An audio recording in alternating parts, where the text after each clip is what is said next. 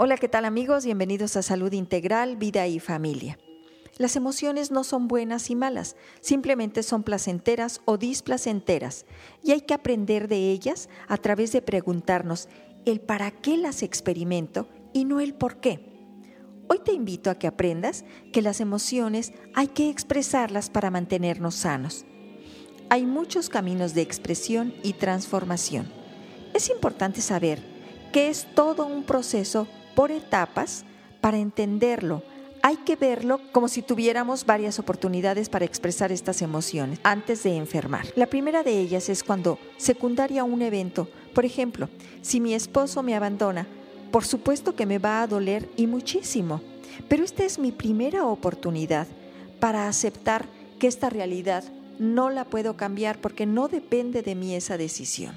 Y sin embargo, si no aprovecho esta oportunidad, van a llegar a mí emociones displacenteras como la tristeza, el miedo, la ira, etc. Y esta es mi segunda oportunidad para expresar estas emociones.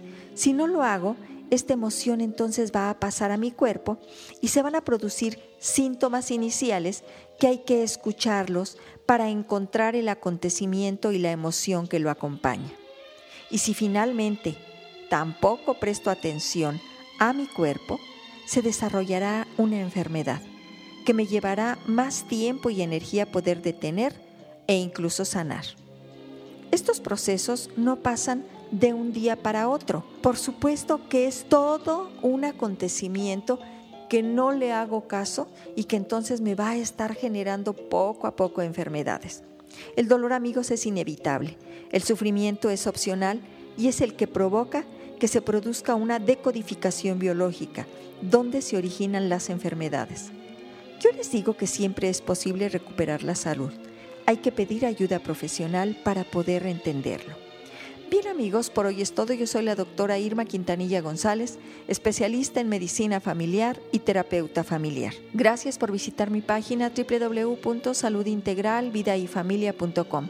También me pueden llamar al 442-212-4645.